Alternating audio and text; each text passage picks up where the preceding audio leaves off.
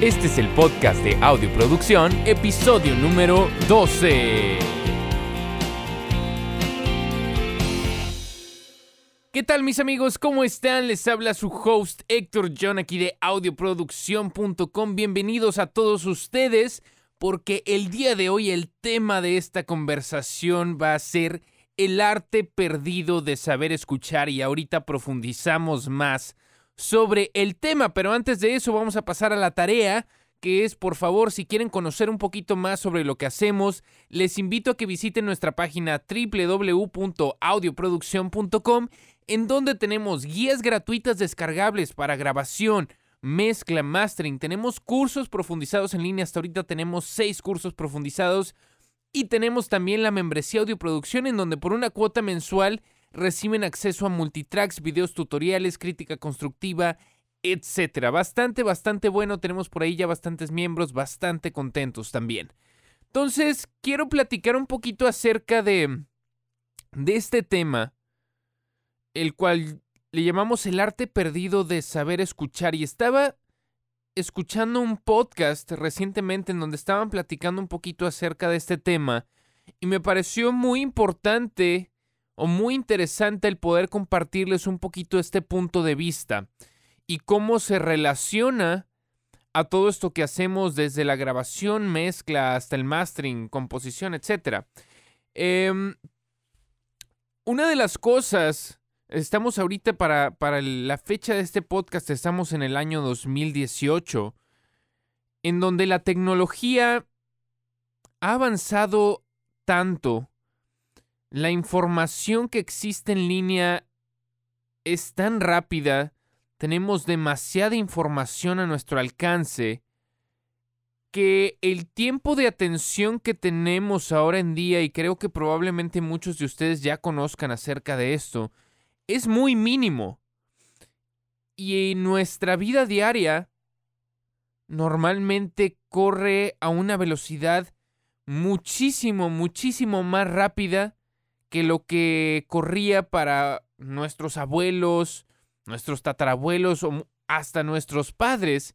El ritmo de vida que ellos llevaban era un poquito más pasivo a lo que llevamos ahorita. Ahora, no estoy diciendo que sea malo, simplemente es otra forma o es la evolución de, la vida y de cómo esto también de cierta forma ha afectado un poquito la manera en la que hacemos las cosas porque por la simple por el simple hecho de querer hacer las cosas tan rápido o de tener esa mentalidad tan revolucionada, nuestra mente tan revolucionada, de pronto perdemos el enfoque a los pequeños detalles. Y entonces aquí es donde quiero platicar un poquito el cómo se asemeja a lo que nosotros hacemos, que a final de cuentas es saber escuchar. Utilizamos nuestros oídos que van conectados a nuestra mente para poder tomar decisiones técnicas y creativas. ¿Qué es lo que sucede? Que de pronto, y les voy a poner una situación la cual me ha sucedido muchas veces, yo personalmente pues me dedico mucho o la mayor parte de mi tiempo la dedico a estar mezclando. Y obviamente, bueno, para ustedes haciendo los, los videos tutoriales, etcétera he estado ya involucrando mucho más la parte de la producción. Yo trabajo comúnmente con un, muy amigo mío que es coproductor y hacemos muy buena mancuerna porque él es muy buen arreglista y yo me considero un buen ingeniero y me considero eh, buen pues ingeniero de audio a final de cuentas y siento que nos complementamos muy bien en ese sentido. Entonces, sobre todo cuando estoy mezclando, cuando he mezclado, ya ahorita he estado tomando un poquito más conciencia sobre ello, me he dado cuenta que por el por querer iniciar rápidamente, por y eso yo creo que lo atribuyo también a un poco a, a parte de la diversión o esa emoción de querer iniciar. no, no prestamos atención, no escuchamos enfocadamente a lo que nos está pidiendo la canción. Porque de pronto queremos poner a prueba todas nuestras habilidades y esto muchas veces resulta en un resultado, valga la redundancia, negativo. Yo he tenido la oportunidad de ir a varios seminarios de mezcla con grandes ingenieros como uno de ellos Michael Brower que fui en Mix with the Masters. Creo que fue ya hace dos años. Eh, tuve la oportunidad también de ir con Dave Pensado a Nashville. Y una de las cosas que más les aprendí, y esto no es información que sea secreta ni mucho menos, de hecho creo que hasta la pueden encontrar en internet, pero una de las cosas que más se me quedaron y, que más he recordado, pero que también muchas veces no he puesto en práctica, es el poder escuchar una canción de principio a fin,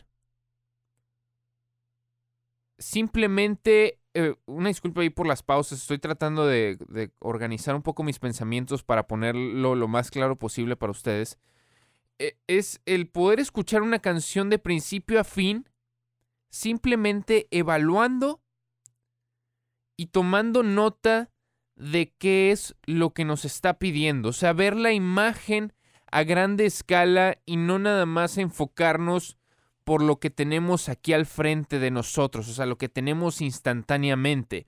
Ahora, ¿por qué es importante esto?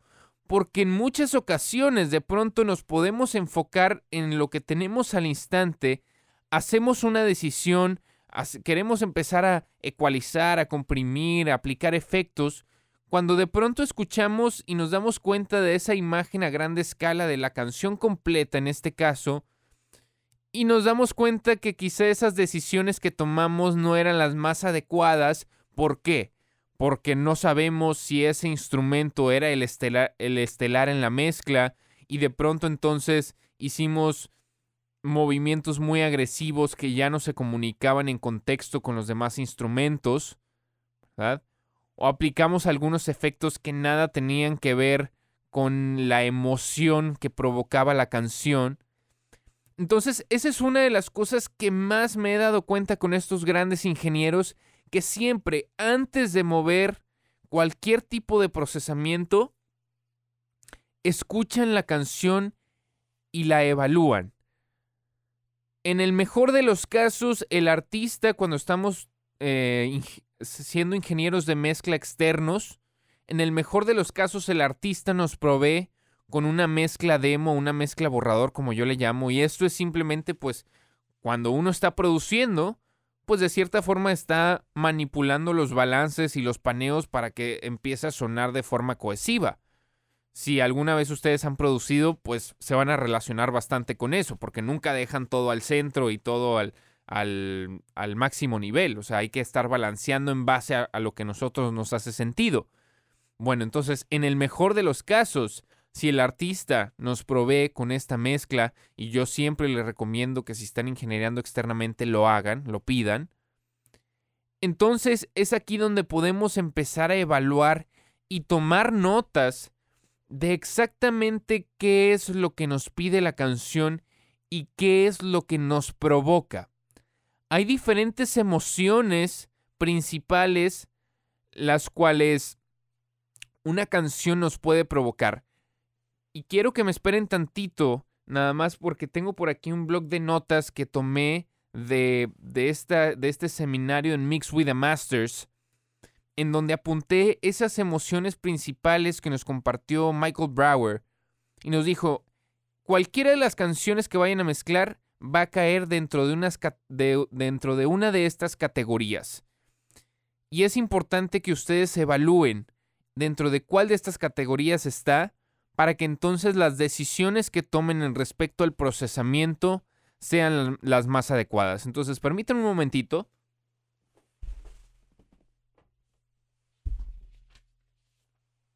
Por aquí estoy moviendo, estoy sacando mi blog de notas. Y vamos a revisar por aquí las cuatro emociones al mezclar. Una de estas es felicidad. O sea, te evoca, la, la canción te evoca felicidad. La segunda es soledad. La tercera es enojo. Y la cuarta es física. O sea, una canción que nos hace movernos. Entonces, les puedo poner ejemplos claros. Eh, por ejemplo, una canción de felicidad es aquella que desde que la escuchas te sientes alegre, sientes como un buen día, como por ejemplo la de Hollow Notes, You Make My Dreams Come True. Se la recomiendo que la escuchen. You, you make my dreams come true. Esa canción, si la escuchan, automáticamente los pone en un mood feliz. A diferencia de, por ejemplo, si escuchan una canción de Adele, pues normalmente son canciones un poco más tristes, que evocan un poco más de soledad. Y entonces una de las cosas al escuchar esto es, no hagan menos esa soledad, hagan que esa canción realmente te involucre. Y para eso tenemos que saber escuchar, que te involucre entonces en esa emoción y te sientas o te, te transportes a ese viaje emocional. Ahora, están otras canciones como por ejemplo digo, otras canciones que evocan el enojo. No sé, hay algunas de Imagine, Imagine Dragons, como la de Radioactive, o este tipo de canciones más agresivas. Eh, entonces, para eso, una vez que evaluamos, tomamos la decisión de que vamos a hacer procesamientos más agresivos, como con distorsión, eh, con saturación. Vamos a hacer cosas un poco más sucias para que se sienta este, este carácter.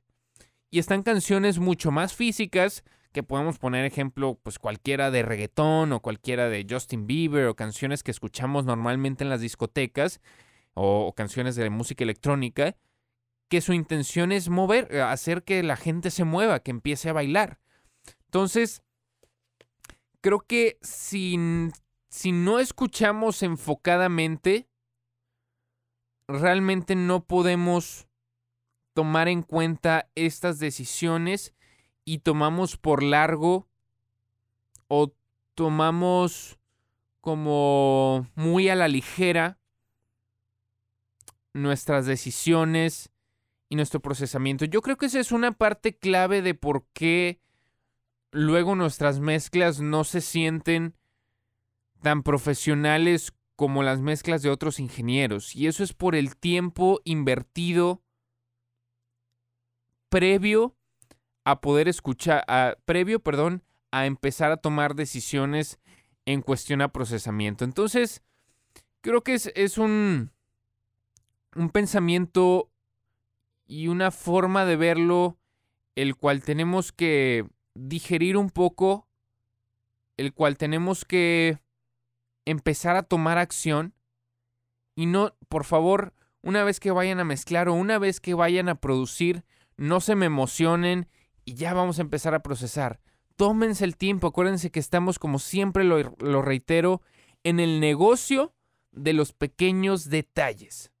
Y esos pequeños detalles, esas emociones, esas automatizaciones que hacemos, esos ligeros cambios en ecualización, en procesamiento, aunque para el escucha promedio no lo interprete tal cual como nosotros, que ah, ahí subió un decibel la canción, ellos más bien lo sienten en el subconsciente como algo que les provocó una emoción y eso es lo más importante. Otra de las cosas que podemos hacer para empezar a desarrollar un poco nuestro oído y para empezar a saber escuchar enfocadamente es hacer análisis profundizados de mezcla. Y esto lo acabo de, de plasmar un poco en la membresía audioproducción en donde hice una, pues todo un análisis de mezcla en vivo de esta canción de What Lovers Do de Maroon 5. Y si ustedes escuchan esa canción de principio a fin, de pronto les podría parecer una producción bastante sencilla, pero que también, si no saben identificar los elementos, pueden preguntarse muy fácilmente, ¿por qué esta canción hace que me mueva? ¿Por qué esta canción hace que me guste si se siente tan minimalista? si se siente, mm, pues como no tan producida, podríamos decirlo de esa forma, Pero una vez que nos ponemos, que nos adentramos a la producción y realmente escuchamos enfocadamente, nos damos cuenta de todos esos pequeños detalles que están ahí, que una vez que finalizamos decimos, wow. Es por eso que la mente de estos grandes productores produce este tipo de canciones que simplemente funcionan. Entonces, ¿cómo, ¿cómo pueden analizar las mezclas? Y se los quiero resumir aquí rápidamente. A mí me gusta enfocarme por partes. Yo primeramente analizo la estructura de la canción para tener un entendimiento de cuál es el funcionamiento general de esta, o sea, si tenemos un verso, precoro, coro, si solamente tenemos un verso y un coro, digo, y consecuentemente las diferentes secciones, para saber un poco cómo, cómo, cómo va progresando. Otra de las cosas que me gusta analizar es los tiempos de duración entre cada sección. Y esto va a variar mucho dependiendo del género. Si estamos trabajando o si estamos analizando una canción de pop, pues normalmente tiene algunos tiempos de duración clave para que la introducción termine y para que entre el verso y después para que entre el coro, etc. Eh, pero, pero sí es muy importante que lo evaluemos por secciones, porque si empezamos a, a querer evaluar todo en una sola escuchada, vamos a perder el detalle. Y a la hora de capturar esos pequeños detalles es cuando nos da ideas también, y esto se los recomiendo muchísimo, que tengan por ahí una libreta siempre o tengan en donde anotar este tipo de evaluaciones, para que entonces cuando ustedes, ustedes estén mezclando o estén produciendo su propio material, tengan a qué recurrir cuando estén estancados, cuando quieran probar algo nuevo. Entonces digan, ah, yo me acuerdo que en esta canción había algo muy interesante, déjame reviso mis notas. Y entonces, una vez que la revisan, pueden aplicarlo a su propio trabajo. Esto es algo buenísimo. Entonces, analícenla por partes. Primero las secciones, después enfóquense meramente en la producción con la, con la producción me refiero a la instrumentación, los arreglos, o sea, por ejemplo, ok, ya tenemos bien estructuradas la introducción, el verso, etcétera. Entonces, en la introducción, ¿qué elementos tengo? No, pues tengo el bajo, tengo el teclado, etcétera. Ok, y en el verso, no, pues en el verso desaparece el bajo, pero entra otro instrumento por aquí haciendo una línea melódica. Ok, y después en el precoro, ¿qué sucede? No, pues aquí las voces se abren un poquito en el panorama estéreo y esto me da como un efecto interesante. Y después, ¿qué sucede en el coro? Pues en el coro ahora sí, como decimos la expresión acá en el norte de México, metemos toda la carne al asador, o sea, todos los elementos ahora están involucrados, ahí se siente bastante energía, pero una vez que salimos al coro baja un poco la intensidad, ya no es tan baja como en el primer verso, entonces todo este tipo de detalles son los que podemos evaluar al, al analizar una mezcla y además nos van a permitir desarrollar el oído y saber escuchar con atención todos esos pequeños elementos que hacen la gran diferencia. Después de que analizo la producción, entonces ya depende si ustedes quieren enfocarse también en la mezcla. Por ejemplo, con la mezcla pues ya me, enfoco un poquito más en el, en el procesamiento del bombo, si, si tiene un sonido eh, bastante presente o si tiene un sonido un poquito más opacado, eh, si la voz está muy presente o está más en contexto con la instrumentación, el paneo de los elementos, si está muy abierto, si está un poquito más cerrado, la evaluación de los efectos, si hay más delays, más reverb en los coros o un poquito menos. Entre más profundizados se puedan ir, pues obviamente que van a tener mucho más información y mucho mejores herramientas a la hora de que ustedes estén trabajando en su propio material. Otra de las cosas que a mí me gusta muchísimo hacer es una vez que encuentro algún efecto extraño o algo que que me suene como interesante el poder lograr o interesante el poder aplicar, me gusta tratar de emularlo, ya sea en forma de práctica o en mis propios, propios proyectos, para ver si puedo hacer lo que estos profesionales están haciendo. Y esto también les va a dar muchísima amplitud en cuestión a las herramientas a la hora de que estén trabajando. ya para resumir, e-, era simplemente un pensamiento que quería compartirles. Acuérdense que nosotros o nuestras herramientas más importantes con las cuales vamos a trabajar para toda la vida son nuestros oídos. Y los, los oídos, como cualquier parte del cuerpo, son un músculo que con la práctica se desarrolla. Ahora, obviamente que la otra vez estaba escuchando para unos foros, es que no entrenas el oído, entrenas la mente. Claro, por supuesto, digo, pues creo que en cualquiera de las partes la mente está involucrada. Pero por ponerlo en fines prácticos, yo digo entrenar el oído. O sea, por, pues digo, es, por donde entra el sonido y es el, una vez que entra nuestra mente lo interpreta y tomamos una decisión, una evaluación.